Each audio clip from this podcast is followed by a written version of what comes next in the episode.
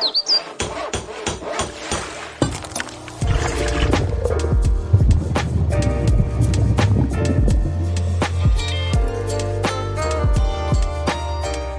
大家好，我是佩珊。大家好，我是小花。您现在所收听的是由 Right Plus 多多益善直播的《善尽天良》。多多益善是仰赖小额捐款的公益议题独立媒体，在这里探究助人工作的学问。你知道我们的开场已经快要换了吗？因为现在已经十一月了，所以这个台词也会换吗？对啊，明年就会换啦。嗯、台词，所以你现在不能再看小抄，你要台词一直都不一定哦，会换哦。那我们要换什么啊？就再想一个，写一首诗。你刚刚有听到一个声音，你大家应该知道是谁？大家好，我是莎拉，欢迎莎拉。今天一样很开心，每次都 很没有哪一次不开心。对啊，邀请了两位，目前好像应该都还在专题苦海的，没错，水深火热之中。来跟我们卡关中录 podcast。那今天就是要请莎拉来跟我们谈，就是最近已经上线的社宅共生专题。那想跟他请他来跟我们分享，就是莎拉做专题，就是他会自己东奔西跑，但其实伙伴们其实也不知道他在做什么。真的，对对对。那我们今天的主题是社会住宅，这样。那在请莎拉分享前，我想先问一下小花，就是听到社会住宅的时候，你想到的是什么？感觉是一个跟我无缘的东西，因为之前听到社会住宅的时候，大概有的概念就是它的量非常非常的少，然后他可能还要抽签，然后还会有户籍的限制。嗯然后还会有名下房地产的限制等等等，然后甚至还有家户，比方说，如果你自己虽然没有房子，可是你跟你同一家户的爸爸妈妈或者是亲人有直系亲属有房子的话，那你的抽签条件也会受到限制。这个问题可以用分户来解套。对对，那我就觉得。虽然它听起来是一个好像很理想，如果它做的很完善的话，应该是一个很理想的住宅模式。可是，在台湾或是我自己生活的现况，会觉得好像跟我够不到边这样。嗯，我自己看社宅的时候也是，因为自己还是租屋主，所以之前也有人说，哎，你要不要去抽社宅？可是我就看了那个资格限定，然后也有看到，就是刚刚小花有提到，你的直系亲属或者说家庭成员里面不可以有房产啊，等等的，然后就会蛮多的。然后以及其实社会住宅，即便是社宅的单人，其实也是要破万这样。嗯、我那时候看、啊、现在选择比较多，对，那那我那时候就觉得哈，那我还是在外面找好了。然后因为。对于社宅的资格限定的印象，还有单价的印象，我好像其实，在租房子的时候就完全都很少考虑到社宅。嗯嗯，对对对，可能还有觉得有点麻烦，哦，就是因为有时候居住蛮。那个需求蛮及时的，就是可能租约到期啦，然后马上就要找下一个地方，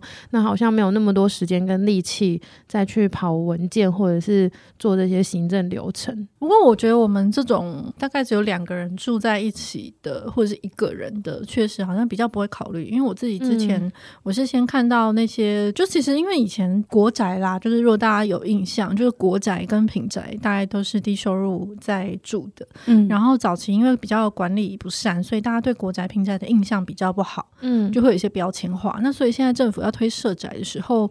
他们就想要把它盖得很漂亮，嗯、然后绿建筑啊等等。所以其实那个房型很多看起来都很蛮豪华的，嗯、然后那相对就租金就高。嗯、所以我一开始也是觉得这些跟我都没有关系。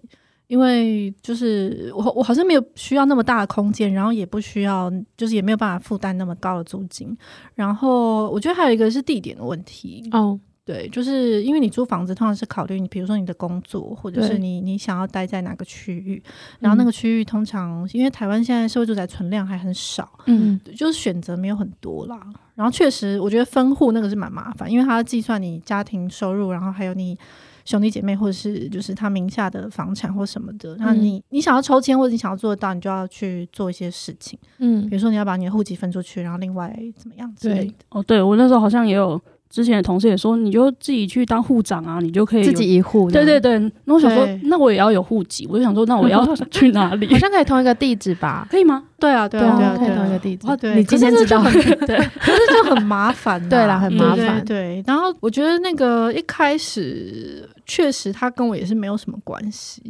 但我确实在接下来会比较多选择，就是因为那个民进党政府它力推嘛，所以现在就是大家都各县市都在冲那个量，就是存量，嗯嗯嗯对，然后就是不断在新建这样子，所以它预计是到二零二四年要到呃，应该说新建的是大概到十二万户。那所以之后现在像台北市政府他们就是社会局已经有在建议，他们跟都发局就是有在讨论，就其实可以盖小一点的房型，哦，对，就是特别是像一些北漂的青年，然后或者是一些独居的。老人他们其实不需要那么大的房子，可以有套房之类的房型之类的，可以、就是、可以养猫吗？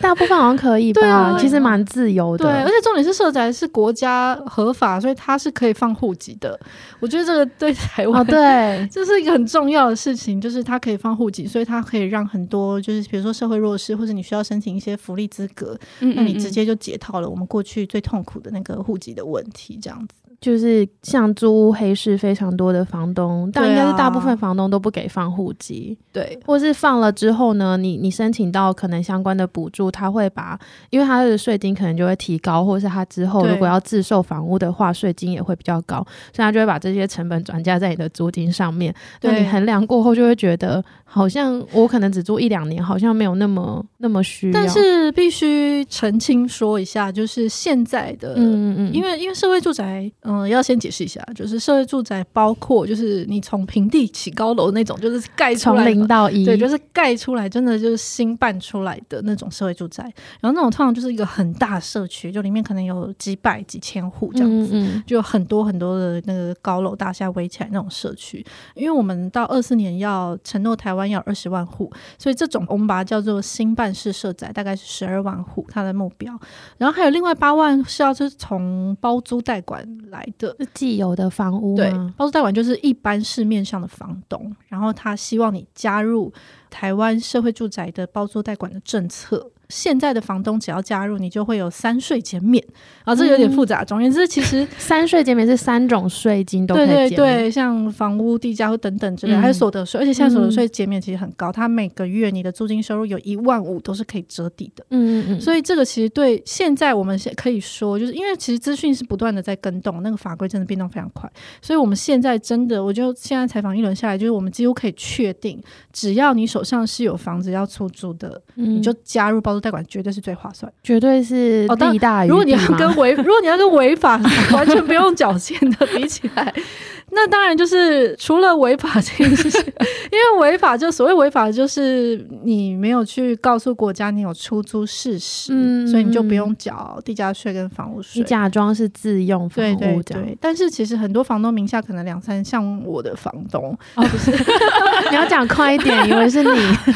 我的房东就是他名下可能有三四间房子，那他就是会会害怕。以前房东最怕的就是。呃，我现在让你申请租补助，然后你国税局会发现我这间房子有出租，那我就要缴税，那我其他的房子都会被勾稽出来。嗯，但是我们现在确定，就是除了这些减免很划算，然后另外其实国税局没有闲到去做这个动作。哎、欸，我可是我这样说会不会国税局？对对对，可能要 那个。而且这样说 好像在鼓励他们。对，但这是一个蛮吊诡，因为我觉得台湾现在处在一个社会住宅积极发展的阶段，而且是一个非常非常刚开始的阶段，嗯、所以现在其实有个很大目的。目的是我们要鼓励这些黑市房东站出来。那其实对黑市房东来说，说真的，他做黑市就是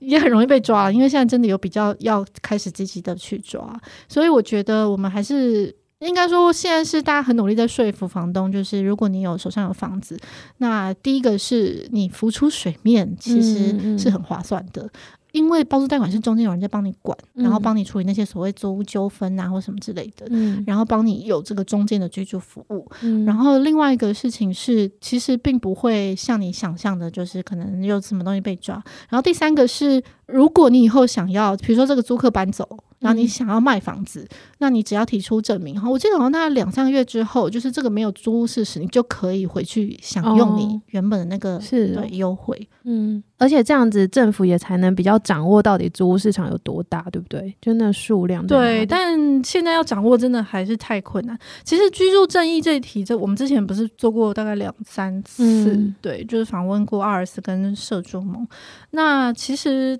这一题真的水太深了。对啊，就它后面有一大堆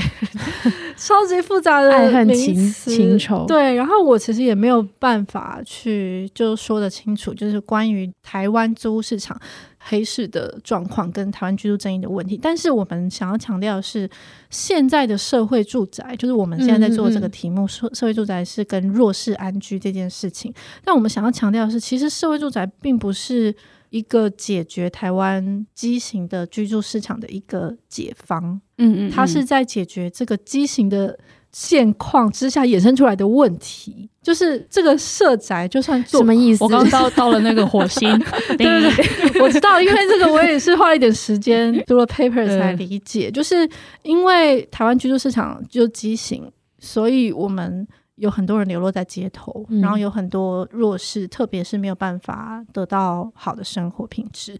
那社会住宅是一部分，就是在关于弱势安居这些，他是在处理这些因为没有居住而面对的生活的痛苦跟困难，嗯、但是他是在解决后端的问题，他不是在治根。嗯就是它是治标不治本，嗯嗯嗯，就是我们不能期望社会住宅可以完全去解决现在租屋市场的不正义的问题，所以我们要讨论不正义问题，还有很多其他的配套。我只是要讲这个结论，哦、就是就是我们还有很多其他配套，我们要怎么去，就是像是房东或者是有什么税金或什么要去修正，那些是后端更大的事情。但前面社会住宅是我们想要前面先解决现在那些痛苦跟一些问题，这样子。意思是说，如果社会住宅盖起来，然后里面的服务长。出来，那这些需要安居的弱势，他们可以有地方去，然后服务可以到他们身上。但是前端的一些，比方说租屋很畸形啊，然后或者是空屋在哪里，嗯、就是你的房源以及我们的税金或什么东西，它其实还是有更大的政策层面的东西要讨论。嗯嗯，对，所以社会住宅是必要的。比如说像社会救助，我们平常在讨论这个什么社会救助啊，这些系统，它也是必要的。可是它就是等人出了问题之后去救助他。嗯，但是如果你要讨论更前端社会问题，可能还有什么暴力防治啊，嗯、或者是警消或什么这类等等的东西。所以就是我觉得它就是治标不治本，但是它是很重要的工具。嗯。其实，在社宅专题准备要上线的时候，莎拉小花我们有一个会，然后莎拉那时候就有说，就是我们现在要做的这个题目是，你那时候是说弱势中的弱势吗？对，因为我们在这这个社宅的专题之前做过舆情分析，嗯嗯嗯，我们跟台南的新雅合作，然后还有宇仓等等，就是调查了一下台湾在讨论社会住宅的舆论。那后来就发现，在网络上其实还有包括新闻啊，他的调查是包括像社群 Facebook 啊，或者是新闻在讨论这些东西。然后大家会发现，其实社会住宅可能在这次选举里面是很大的议题，嗯，但是大家讨论的基本上就是租屋补助或者是政治口水战。对，就是一些互相攻击，但是里面没有任何，几乎没有，完全没有任何人在讨论关于弱势跟公共服务这件事情。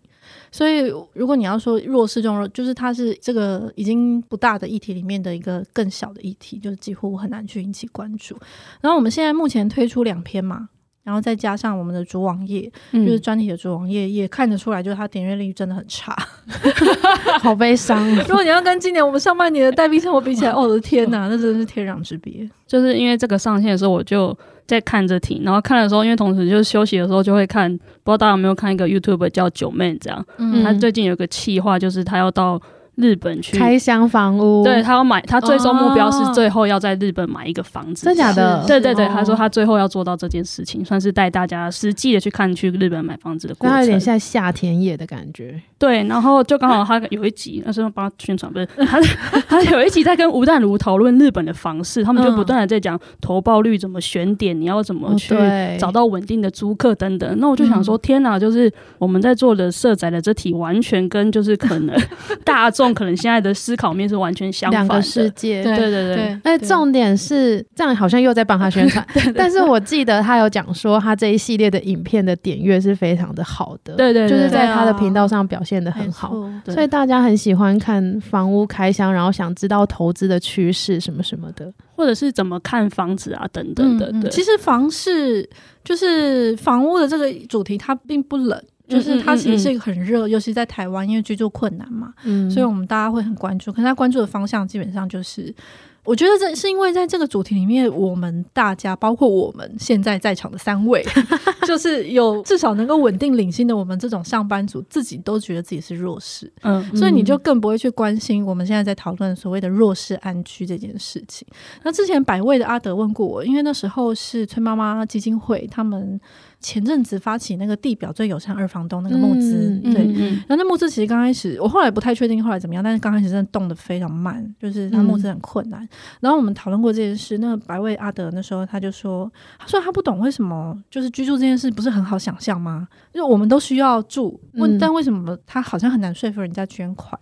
然后后来我自己的想法是，就是。如果你在一件事情上，你长期以来一直觉得是匮乏的，嗯，你就不会觉得你有能力去帮助别人，嗯嗯嗯，你在这个意义上，你也不会觉得你能够去捐助别人，嗯、因为像像我自己，就是我们看起来是有一个稳定的租屋，然后每天晚上有地方可以回去，可是其实租屋这件事对我来说，长期在心里也是匮乏的，嗯嗯，因为我真的不知道我明年还会不会有地方住、欸，诶，当然，因为我的房东真的很不稳定，嗯，然后现在租屋市场二十年来，就我我已经是个二十年的租屋族，然后我已经也是深刻感受到这个租屋市场越来越不友善，嗯，就是其实我们自己真的就是已经青年就是很弱势，所以就是会觉得，嗯、呃，那我为什么要去帮助别人，或是也会觉得没有力气，因为好像担心自己已经没错 快要不够了，所以它其实不应该是一件公益捐助的概念，它其实是一个倡议的概念，哦嗯、倡议就是那我们所有人一起解决我们共同的问题，嗯，那他就不会是我状态好的时候我才能去帮助别人的事情。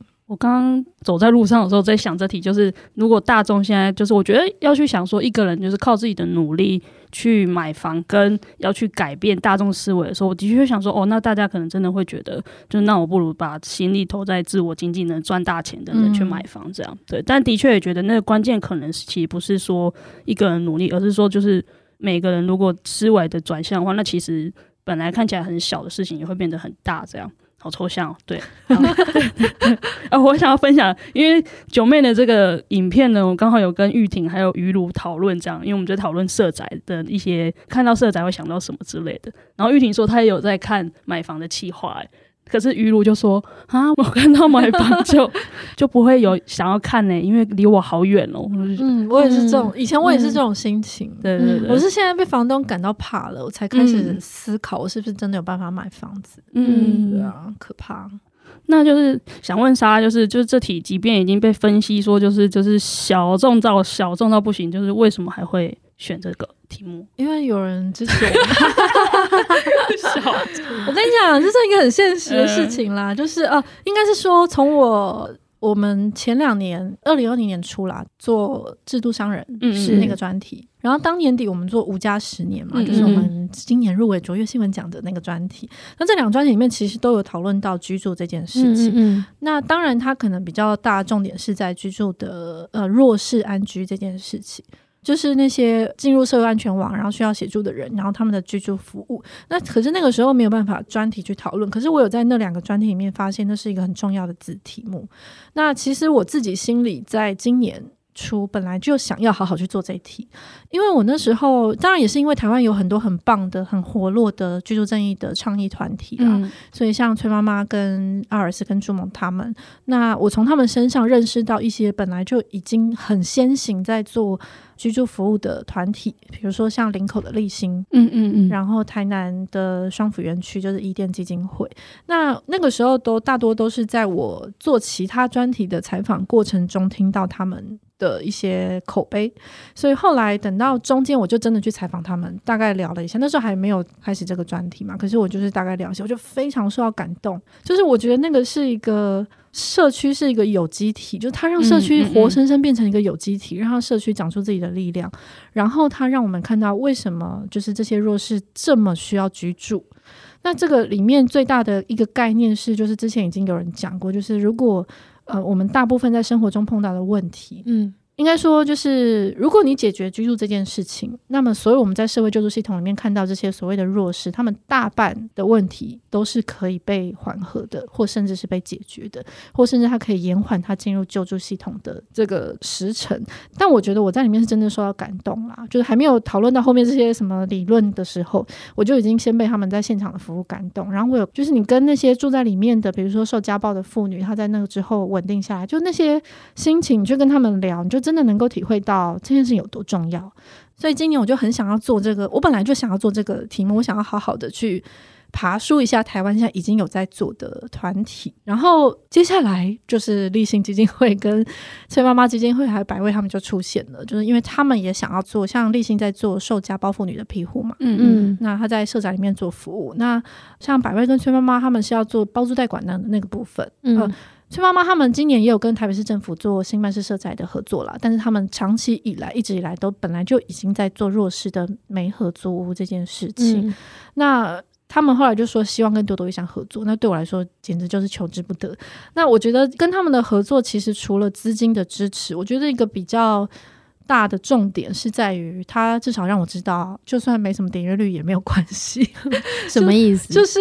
因为我们一开始讨论的，我们希望把这个东西谈清楚，是希望把这个东西能够，它的 TA 是设定，其实是有权利的政府的政策制定者。嗯，所以它其实很大部分，像接下来这个礼拜我们要看出来的第三跟第四篇，它其实就有点进入政策的深水区。嗯，可能确实它。流量可能比前两篇更差，对，那这个当然是，虽然这对记者来说是一件有一点坐立难安的事情，可是我会知道，就是这两篇或是这整个专题，它其实更重要的目的是让后续政策的拟定能够有一些更清楚的方向跟说法，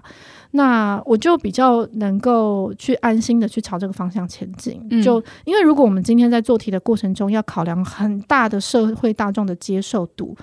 那它内容可能就不是长这样，它可能会需要大量的故事，嗯、它可能会需要大量的一些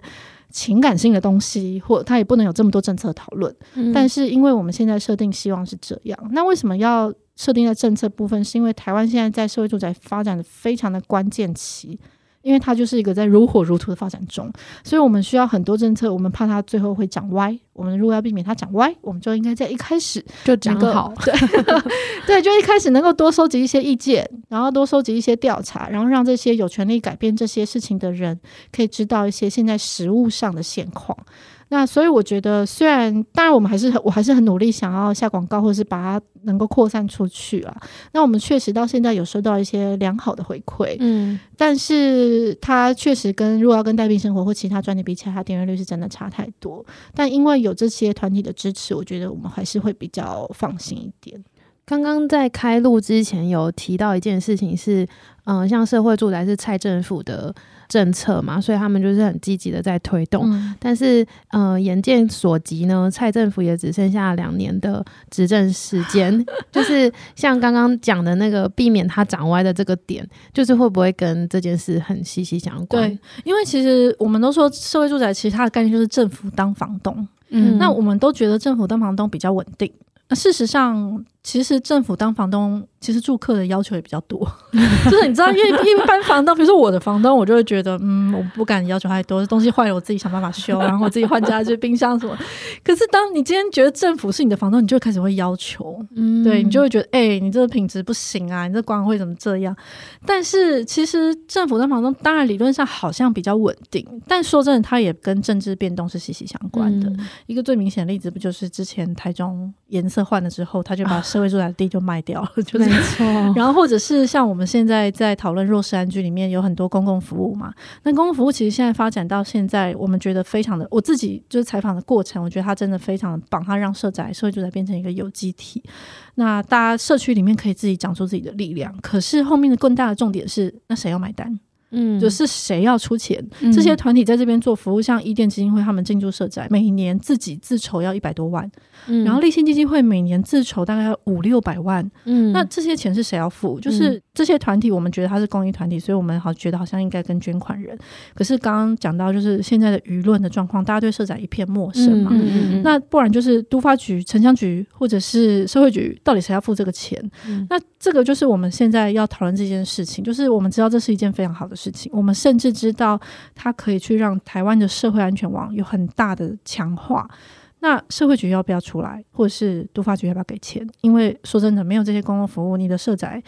我们就说，因为现在法律规定，这些社宅里面都要有四成百分之四十左右的弱势户哦。嗯。那你可以想象，在那种上千户数的那些社宅里面，嗯、这种弱势的群聚就会变成，如果你要算人数，就是算户数乘以假设平均三个人，嗯，那你社区可能会有上千人是是弱势，是需要有人照顾的、欸，嗯，不是照顾啊，可能就是看顾，因为他不一定到生活不能自理那一种程度。嗯、那这么大量，你不可能没有公共服务在那里，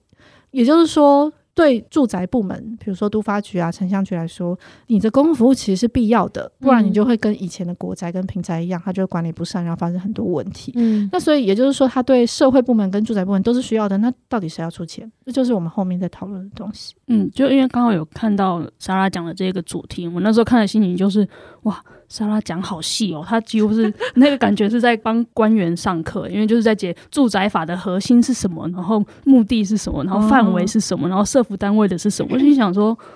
哇，这是论文嘞，是没有到这个程度，但确实能够预想到点阅率会蛮差，因为它比较生硬啦。但我我自己会喜欢的原因，就像那时候制度商人，而且我一直把它记成制度杀人，我不知道为什么。我一开始真的想取这名字，后来觉得留点太地。对对对，太那个了。对，就是我觉得那对我不太清楚大众啊，可是我觉得那个东西对于很根本的东西可以理解的更细。这样，那刚刚莎拉其实谈到很多比较是政策面的，那其实也想请你跟就是听众们。先分享说，这次社宅共生的专题预计会有六篇嘛？那大概会谈到哪些面向？这样，其实这一次原本跟百味还有崔妈妈跟立新他们谈的总共只有四篇，哪一次 不是真的？哎、欸，说真的，之前带病生活，我本来也只要写四篇，后来变成七篇。然后，其实我们这次把它分成新办事社宅跟包租代管两大部分。老实说，我现在有点怕它变成八篇了。天要对对对 对，它可以变成一个专栏哎，因为专栏一年也才十二篇哟，还是他继续出就好了。应该是说，本来是两篇是写新办事，嗯、然后两篇是写包租代管。那因为新办事这每一篇都自己又膨胀了，变成一篇变两篇，所以他最后就现在新办事已经变成四篇了。那后面包租代管我还在整理中啦，但是他的。仿出来的东西其实也很多，对，写专栏的压力会比较小吗？以那个支持者的角度会觉得很划算，就是对，因为其实有一半是我们自己多多益善要吸收。但但总而言之呢，总之我们把它切分成包租代管跟新办式社宅。那新办式社宅我们现在已经上了，如果节目出来的时候，应该已经四篇已经上了这样子。嗯嗯。那新办式社宅其实我们要讨论就是所谓集中式的服务，它有点像是、哦、你可以把它想象成就是 NGO 搬到我家楼下的概念。对，就是在这个社区里面，然后 NGO 搬到我家楼下，那差别在哪里？那当然，因为我们这个主题在讨论是非常非常冷僻的，就是所谓弱势安居嘛。可是我自己觉得，就是弱势安居这件事，跟绝对不是只是弱势的问题，嗯，就是它其实是这数百个或者是上千个弱势进入这么大的社区里面的时候，跟着他进来这些公共服务，其实它是能够嘉惠所有人，实际是整个社区都是共享的这些公共服务。因为我们已经发现，过去五年来，就是这些团体有在服务的团体，他们、嗯。滚动的这些经验，早就已经发现，就是我进社宅，我不可能只服务我自己的个案，嗯，因为你绝对这些个案，就是因为他就是生活在社区啊，嗯，他不可能跟别人没有关系，嗯，那他既然要跟别人有关系，他就一定会需要一起去。做某些事情，比如说共餐，嗯、或者是他会一起享有，比如说像是楼下的托育中心，然后或者是他会呃，像有些这个社长里面可能有一些个案，他需要辅具的支援，嗯，那可是等到辅具真的来，你就会发现，哎、欸，其实社长里面蛮多人都需要的，嗯，那这就其实就是我们过去在讨论，就是有很多人其实是进不去正式的救助系统的，是，他是要在 NGO 进驻社宅的时候，他才会发现，哦，原来这个是。社区真实的样貌，嗯嗯，就是它并不是现在突然之间，哦天哪，我们好像发现，因为这样发现社会上有这么多弱势，不是这些人一直都跟我们生活在同一个世界跟社会里面，嗯，那只是我们现在在这个场域，就具体的把这些东西谈清楚，就是什么叫做公共服务，那为什么公共服务可以就是加强社区的保护力啦？如果你要把它讲的比较白话点。那后半段就是在讨论包租代管。那包租代管就是我们刚刚讲，它就是一般的房东，所以它其实是就是没有办法集中化的住在一起，所以它就会散落在市场上。那这个对于弱势，就是公共服务要怎么样跟上，就更困难了。嗯，所以像崔妈妈基金会他们在做的事情，就是他们长期在媒合，就是弱势租屋族。那崔妈妈其实是中间的一个算是中介角色嘛？对，她是站在房客，就是弱势房客这一边的，你可以说是算是代理人。但是他们其实没有那个余力去做到很细致的生活的支持。嗯，对。所谓中间的代理，意思是说，比如说，呃，今天房客大部分很多房客他可能会欠租，或者是他可能在生活上遇到困难，那这些崔妈妈在中间作为一个算是物管的角色，他会能够去理解。那可能我去跟你讨论，就是那我们分期付款，或是你现在有什么困难，我协助你去帮你申请什么急难救助。嗯，但是他在生活上更细致的支持，不是他们有办法做到。嗯，所以他们的方式就是他们去跟其他团体，比如说芒草心，嗯，或是人生百味，然后还有万华的龙山老人，就是日照中心，他们去合作。那你可以想象，就是这个就会变成，虽然散落在社区，我们没有住在一起，嗯，可是我几乎每一户的这些个案背后都有另外一个团体在看顾，他本来就是其他团体的个案，嗯，或是他大家一起来去看顾这些人，那他的力量就会变得很大，而且他就会变成，他可能不是集中是住在一个具体的社区。但他可能是在一个空中的保护网，对，就是它，它是一个大家就是也是生活上的一个氛围。那我觉得他最重要的事情是，呃，我们想要讨论的是这些在弱势租客背后的这些人，嗯，因为你知道，我们我后面包租代管这个这一题，其实后来有去采访一些。现在包租代管的业者，所谓业者就是他，因为台湾政府想要推包租代管嘛，所以他就会去找中间的，有点像租赁业者，嗯，有点像我们认识的房仲，只是房仲是在卖房子的，嗯、然后这些业者中间租赁业者是帮忙就是媒合的。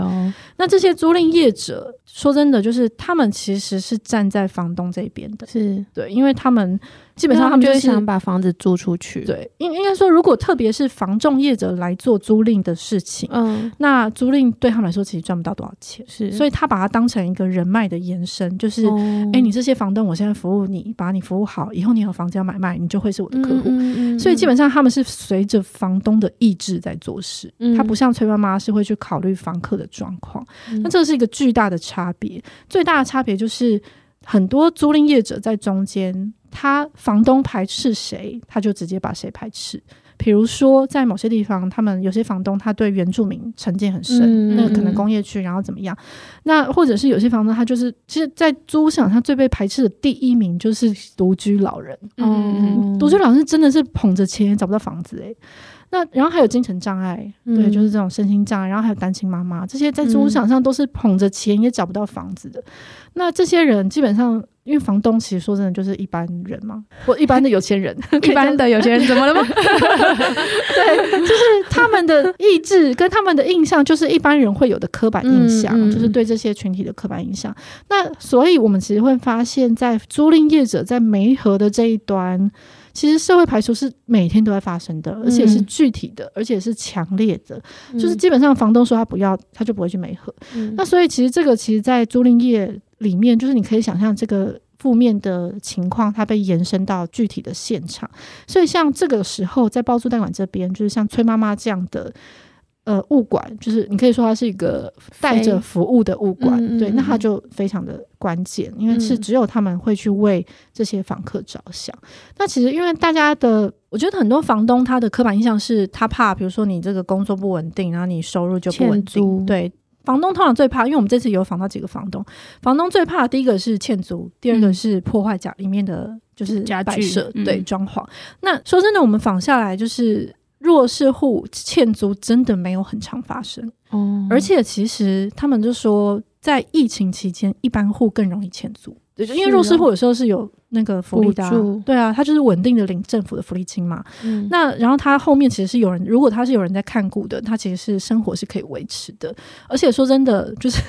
这样好像有点地狱梗。他们平常已经，他们已经知道怎么样用三千块去生活了。可是，一般户当你在疫情中忽然间掉下去的时候，你不会知道怎么用三千块去生活，因为你没有长期处在这种日子里面，或是不知道怎么样很快的找到门路。对，你也没有任何资源，你你就是直接就断粮了。嗯，那这种一般户，他当然可能不是。长期的，他可能就是意识，可是他真的就在这时候会欠租。嗯、那反而是弱势，他其实并没有那么容易，就没有那么常发生。那另外一个是房东最怕，可能就是里面装潢破坏、家具破坏。嗯、可是这件事情在中间有人去协调的时候，有中介组织在服务的时候，它其实也不会那么常发生。以及我想象的这件事情，应该是有蛮多解方可以去解决的，并不是一个。就是说死的状态，好像什么样的人就一定会破坏家具。而且说真的，嗯、一般户也蛮常破坏家具。哦，对啦，就是意思是说，这个东西它的分界不是一般户或是弱势户，它其实并不是什么身份的问题。就是其实我们这是说所谓社会住宅，包括包租代管了，就只要是社宅政策里面这二十万户，它都有四成的比例是要给弱势。那这个弱势并不是自己喊的哦，这个弱势是住宅法里面有规定，十二类身份嗯。是弱势。嗯比如说低收入，或者是对特殊经济家庭，或者是你带着三个未成年子女的父母啦，对，嗯、然后或者是原住民也算是。嗯嗯嗯、那这些其实就是在十二类里面，我们就说很多人他身份上可能是弱势，他分成经济弱势或社会弱势。所谓经济弱势就比较直观，就是你付不出房租。嗯、那社会弱势就是你拿着钱，你也可能也找不到房子，因为、嗯、因为市场不想租给你，不欢迎你。对，那这些所谓的弱势是身份上弱势，但是它并不代表。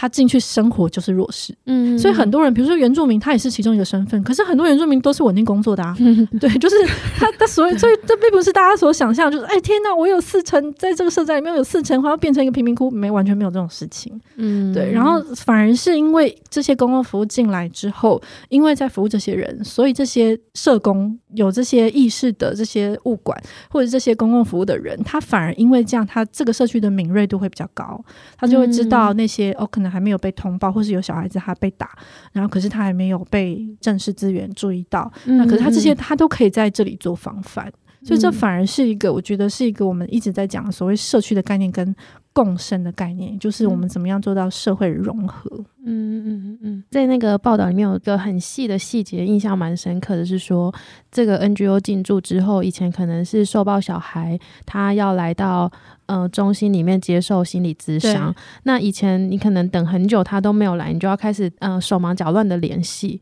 然后会花很多力气，可是现在在社宅里面的话，他就是超过三分钟没有下楼，你就可以上楼去找他。就是这个这个例子很具体，就是很很容很可以见微知著。这就是 Angel 住我家楼下的概念。对啊，我就觉得。可是其实以前大多数在会谈室里面，他也不见得会手忙脚乱去找，通常就是这个孩子就断线。嗯，因为因为未成年人他要去咨商，他要做什么都要经过家里大人同意。哦，对对对。所以他出门或什么，他的行动。其实是被家里要允许才能出去的。但有些小孩他在咨商的过程中，他会讲出来说啊，他在家里会被打，或是他身上有伤。那依法这个咨商师或社工他就要通报啊。那通报之后，家长就会变成。被通报的人，所以他下一次他当然不会再让小孩子去，嗯、他就不会再让你去乱讲话。所以他过去这个孩子就通常很多孩子是这样断线的。嗯、那断线之后，现在在社长里面就不一样了。嗯、就当然社工也不可能上门按铃，然后冲进去说：“哎、你小孩给我打出来。”不可能会这样。可是他就是会用各种软性的方式，比如说你在楼下碰到他，说：“哎、欸，昨天那个谁谁谁怎么没来咨商？”或者是去敲门啊，问问看他在不在等等的。就是你会有各种柔性的方式，嗯、但是你就会不断的去关注这个孩子，感觉弹性变很大，对，而且人家都说见面三分情嘛，就是基本上父母每天看到社工，他其实也不太有办法，就是要一直一直对他就是伸手不打笑脸。对，哎、欸，这句话真的没错。对，所以后来那整个社区的氛围就会有很不同的转变。那我刚刚有个问题、欸，哎，就是。NGO 长在家里楼上，然后刚刚讲到说可以带动很多住户，或者是说有些呃进不到社服或者社住系统里面的人，他有需求的话，也可以在这时候被承接住。那想要知道像这样子的话，NGO 的 loading 会变很大吗？诶、欸，我觉得它的不一定是 loading 变大，而是工作方法的彻底的翻转。嗯，对，就因为以前就是在台湾。嗯、呃，社工界比较习惯的是个案管理师的工作。那我不敢在这边僭越说什么是个案，我只能说，我只能说，就是我仿到的社工说的话，就是因为所谓个案管理比较像是，呃，就是你已经出事了，比如说你已经被打到某种程度，然后你进入这个系统，你被通报，然后有一个人会出来，然后跟你对口。然后跟你说，诶，在国家这时候可以怎么帮你，或什么之类的。嗯、那他们其实社工有三大工作方法啦，就是个案，然后跟团体，然后还有一个就是社区工作。那社区工作其实过去真的在台湾比较没有长出来。对，那社区工作其实就是以前我们访过那个沈后山啊，对，就是他们其实像实践协会这种，他们其实在社区里面一直长期是在做社区工作的。嗯、但社区工作其实他要用的。能力跟方法跟资源是很不同的。嗯嗯，那可是因为台湾就是从政府就是官方在推的这种制度，它养成了一个。庞大的个案工作的网络，嗯，好，但但是有点复杂。但总而言之，我只是想说，就是在社会住宅里面，以前在个案管理工作的时候，我们会用对象来分类嘛，嗯、比如说，呃，这个人、嗯、这个个案是身心障碍者，然后这个个案是特定家庭，这个个案是精神障碍，然后精神障碍，如果你被定义成精神障碍，你就有精神障碍后续的处遇。那你被定义成身心障碍，那我可能就知道，哦，接下来我要转介辅具的资源，或者是我有什么东西相应的资源。所以他的所有的一切都要锁定在前面这个身份。就是你前面身份确定，可是，在社区里面现在不一样了，就是这个身份是被打散的。然后这些我们在面对，就是这些社工，他真正在面对是这个生活的真实的样貌。因为这是像玉华，就是立信基金会的那个林口的主任，他在讲，就是玉华是一个二十年资历的家暴社工，诶，他说他是一个非常老资格的社工，可是他是进到林口社宅之后，他才开始发现，应该说这时候他开始觉得这是不能回避的事情，嗯嗯，就是这些受暴家庭出来幸存的这些人，可能包括小孩子。然后包括就是单亲的爸爸或妈妈，他们可能过去在他原本的家庭受暴力，然后现在在社会住宅居住。但是居住过程中，你就会看见很多他们过去一些细微的事情，嗯，比如说他在生活中怎么样跟隔壁邻居起冲突，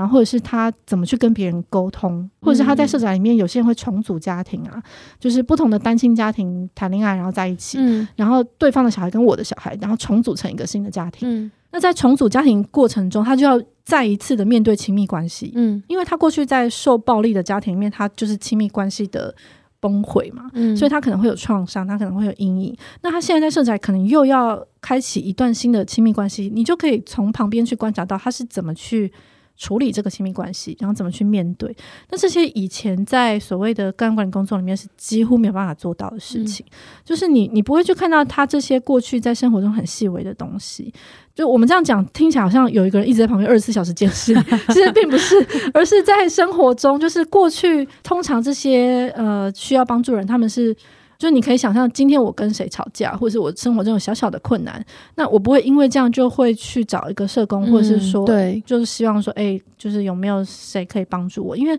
跟国家求助是一件很大的事情。嗯、可是今天，如果是我家楼下就有个社工，嗯、然后我只是要问他一个小问题，嗯、我就可能就可以解决我一个无力感。嗯、那我的很多小小的这些无力感，它就不会一直累积到最后变成一个需要。处理的很大的问题，一个巨大问题，然后那时候通常都为时已晚了，感觉有点预后的概念。对，对，所以它的概念就是我们在做的，现在已经是社区工作，就是所谓的前端预防，嗯，就是我们在前端去理解你怎么去生活，然后我们去理解你怎么跟别人相处，然后或者是我们去理解你在生活中可能碰到哪些细微的困难，嗯，然后我们让这些东西在最前端就被排除，那你就不会。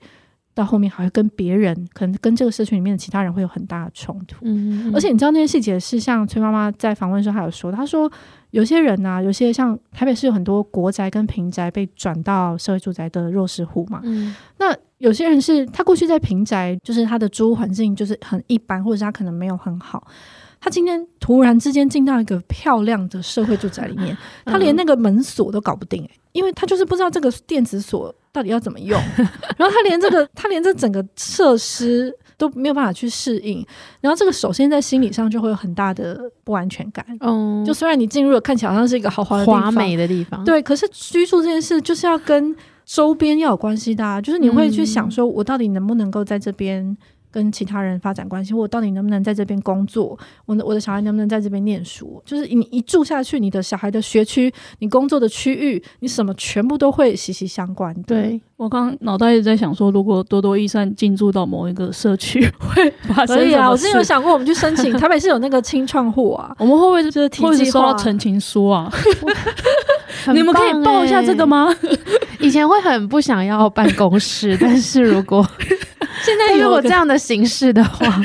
哦，但是你可能会碰到各种奇奇妙的状况。啊、你知道，像我们访到那个物管啊，他就说。他说他刚开始，因为物管以前不用处理这些事情，物管就不是在管人的事，嗯、他在管设施嘛，嗯、然后管你要，他就跟住户收租金，嗯、所以他比较常碰到可能是像欠租或什么的。可是像他们在物管，他们在进入社宅，然后就他就说他有一天晚上碰到有人被家暴，然后就下来就找他们哭，然后瞬间他不知道该怎么办，嗯，就他他就说他进入社宅之后，他才开始去。认识到很多不一样的人，真的。然后后来我觉得比较感动是像台中他们那个整个社宅的网络做的非常的好。台中也是台湾现在唯一就是现是在每一个社宅基地里面都设一个社福站的一个地方。嗯嗯，然后他们的社福站的社工就是伊甸基金会，他们会去教其他的团体，甚至是其他不同区域。的，比如说丰原跟北屯，嗯、就不同区域跟基地的社宅里面的各个团体，就是线上，然后去教他说，哎、欸，下次你可能在碰到家暴的人住户，哦、你可以怎么通报，或者是你这种情况你可以怎么处理，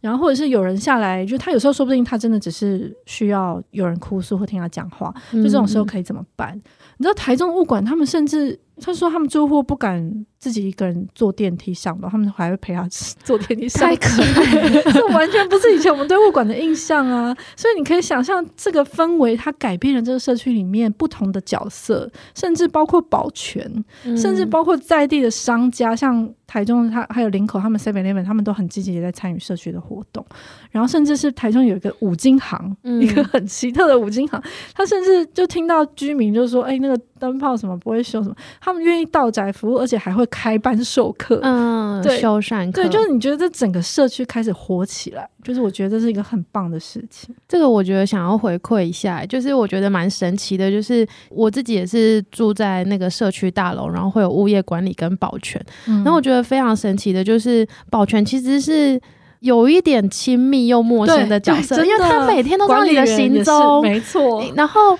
有一次我们刚住进去的时候，就遇到一个手掌大的蟑螂，我们就等一下，手掌大太科学吗？半个手掌大合理吗？半个手掌大，太 可怕。反正我们就用吸尘器吸之后，但是我们不敢把它弄走，我们就半夜两点，然后出去请那个保全北北帮我们处理这件事。然后那一件事好像就变成我们跟保全北北友谊建立的基础。然后他就。会很常关注我们的行踪，就会讲说，哎、欸，最近又要回彰化啊，或者是哎、欸，最近怎么都没看到你们，然后也会说，哦，你们出门的时候都没有在家，我会。我巡逻的时候会多帮你们看看你们家，这样，那我就觉得是一个很很小可是很窝心的事情。对，而且你想想看，你家大楼管理员，他可以看到你所有的信件跟没错是谁件，他其实某种程度比你所有的朋友都了解你的状况。就是日常生活是一个很亲密的角色。所以像伊甸他们就说，就是这社长这件事，它可以让社区的保护力增加，嗯、而且特别是对老人跟小孩的保护力是增加的。嗯、所以他们现在社长里面就有哪个哪家打孩子打凶。他们就有人电话直接打去，哎，说那个谁谁打孩子。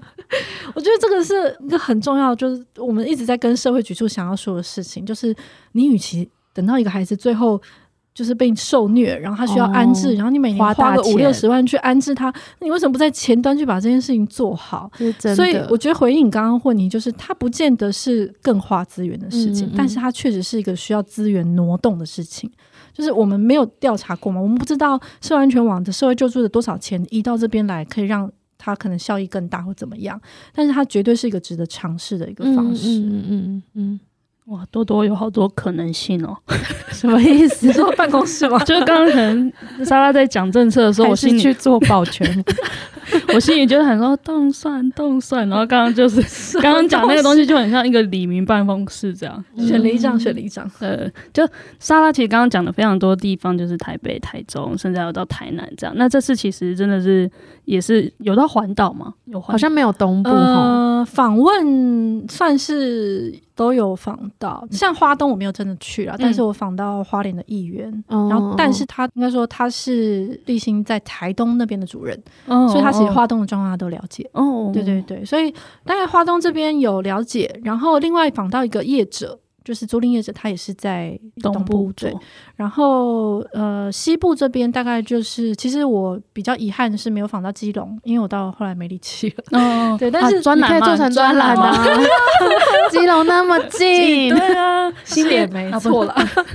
对，但其实基隆在社会处跟住宅部门，他们其实合作也是听说是非常良好的。嗯嗯嗯，对。然后台北双北就不用讲，那。另外是台南，我觉得双福就是伊甸的双福园区是早在这些住宅法这些之前，他就已经十年前他就开始在超前部署。对，他到现在都还不是国家系统的社会住宅，可是他一直都在做，我觉得最社会住宅的服务。嗯嗯嗯。对，那再往下到高雄啊，就是高雄的弘道基金会这样的几乎都有去。嗯嗯。那不过会去，主要是因为我要我想要看到，就是看到。社宅本人 就是，那你要进去那个空间。感受，对，因为居住这一题是真的非常跟空间感，然后跟这些设施其实是非常有关系的，所以一定要去参访这样。嗯嗯，就我看报道的时候，一直有一种就是社宅很像以前就是那种大树下会有很多人拉着红色塑胶椅的那种感觉，就是大家会出现在社区了，不然其实现在住在。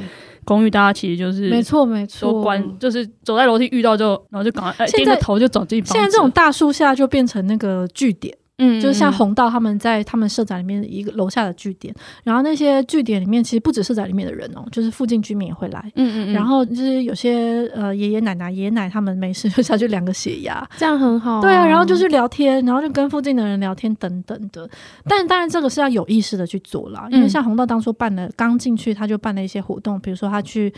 嗯、呃，就办了一个附近大地游戏的活动，就你要去跟附近的商家做些事，就是就做一些活动，这样要一些东西等等的。然后附近商家也会因为这样去认识这个社宅，就彼此，嗯嗯，所以他会需要一个，这就是我们为什么一直在讲需要中介组织，嗯，去串联，然后去中间做一些事情，这样子。有，我有跟我朋友想过要去巡回黎明活动中心去办卡拉 OK 大赛。什么？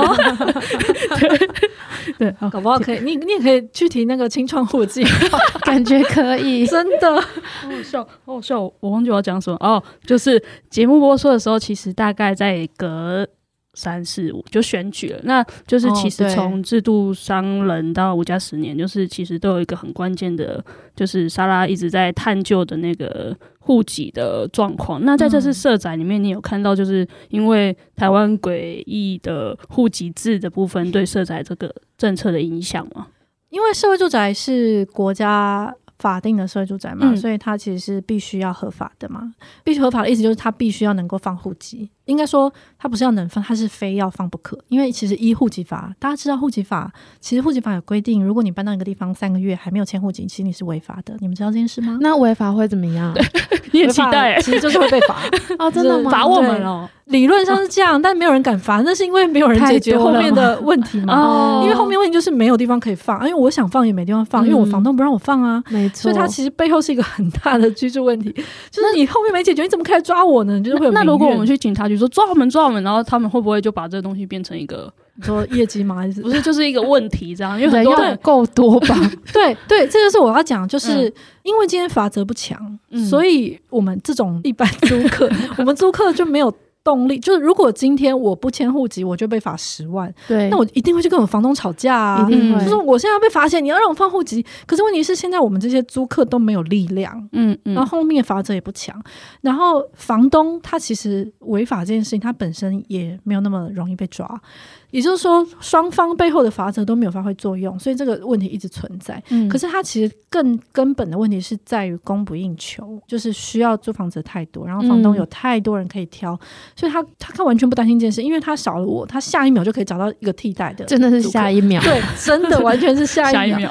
但是我后来发现，确实只有在好像只有在双北这么激烈啦。因为你像去花东或者是其他地方，甚至到新竹，嗯嗯，但是确实像这种就是居住压力很大的地方，就是房东根本没有在 care 你，他也不怕。所以在户籍这件事情，他现在就是动弹不得。嗯，那我们之前已经讲过很多次，就是台湾是全世界唯一一个需要在选举的时候返乡投票的地方。对，就是我们到底为什么会户籍法的前置会这么大？就是我们。其实我这次感受很深，是因为我其实住在双北的交界，就是我我的户籍在台北市，然后我住在新北市，然后也就是说，其实我就是我投票的时候，我要去投我早就已经不住在那边很多年的一个城市的市长。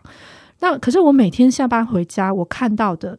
都是路边的看板，就是景美那边大屏。嗯嗯，那我就跟就是会去跟朋友讨论说，哎、欸，那这个这个人怎么样啊？就是看板上谁，但是看板很瞎什么之类的。可问题是，这些人我都不能投。对啊，就是你可以体会，就或是他们的证件，我也想看，可是看了跟我有什么关系？因为我又不能投他。可是我就住在这里，所以这就变成一个台湾很畸形的状况。但是你如果到社会福利系统来看，他的情况其实更严重，因为我们有太多人是因为。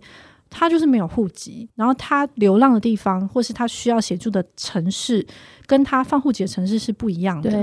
那大家普遍接下来一定会说，那你就比如说他假设他的户籍在台南，然后他人在台北流浪，那大部分人一定会说，那你把户籍迁到台北。那问题就是我们刚刚讲台北没有地方可以放户籍嘛？那第二一个就说，那你回台南就流浪啊。问题是台南，没有资源，对，问题是台南没有地方可以拿便当，或者是台南没有地方可以庇护，不适合流浪。对，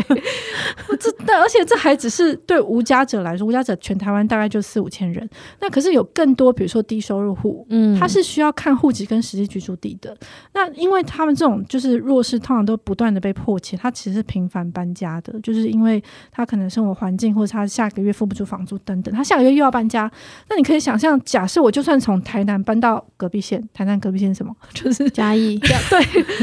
你知道，就是我从台南搬到、哦、高雄，还有高雄。对，就是我们平常搬家的时候，对我们来说，可能过一个做一座桥，可能就是隔壁县，对不对？因为台湾就这么小。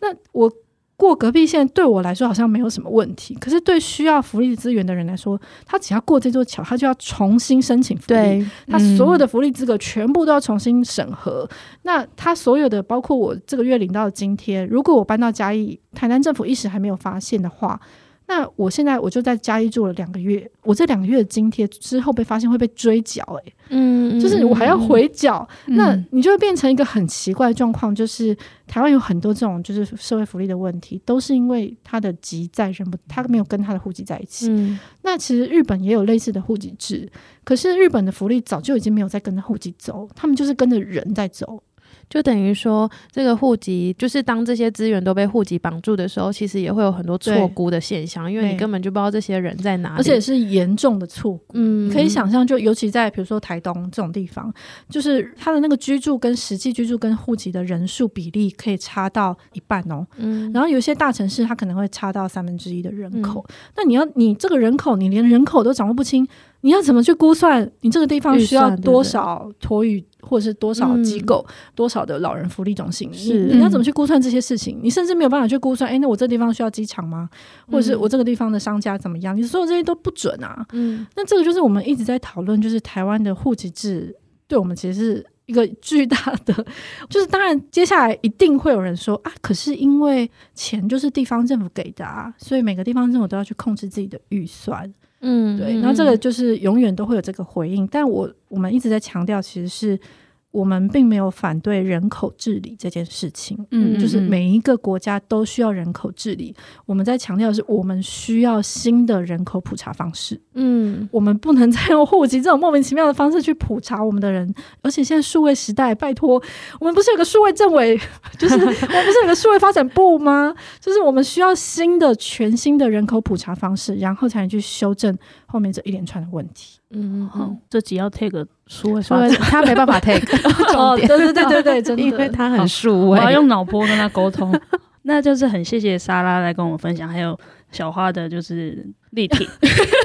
因为我也对这个题目，虽然对社会住宅一开始讲说好像离我很遥远，可是后方牵动的，比方说刚刚讲的户籍啊，或者是资源的错置，就蛮有感觉的。因为我自己也是投票前要抢车票。回家投票。对啊，然后每天我都在桃园看到，就像刚刚讲的嘛，就是看到这些候选人的证件啊，然后呃，他们参与社区的方式。但是我要决定的是 遥远的彰化乡亲的未来，这件事就很吊诡啊，真的。对，然后就觉得希望可以有一些什么改变。好，就那社宅共生专题就是陆续刊出中。那虽然它看起来可能会离你有点距离，但仔细看下去，我觉得就真的很像我看社宅专题一直想到的文案了，就是打开你对社宅或住宅的想象。这样，嗯、我觉得可以去。想象不同的未来，要参选了吗？我好，OK。今天很谢谢大家的收听。那如果觉得社仔可以继续进行专栏的话，拜托你就留言，我们敲碗敲一敲。我觉得点阅率真的很差，请他帮忙。对，我觉得莎拉可能就会继续写了，哦、要继续写啦，要继续写也需要很多资源，所以欢迎大欢迎大家就是多多捐款支持，对，持续募集一千位定期定额捐款人。那我们下周见喽，拜拜，拜拜，拜拜。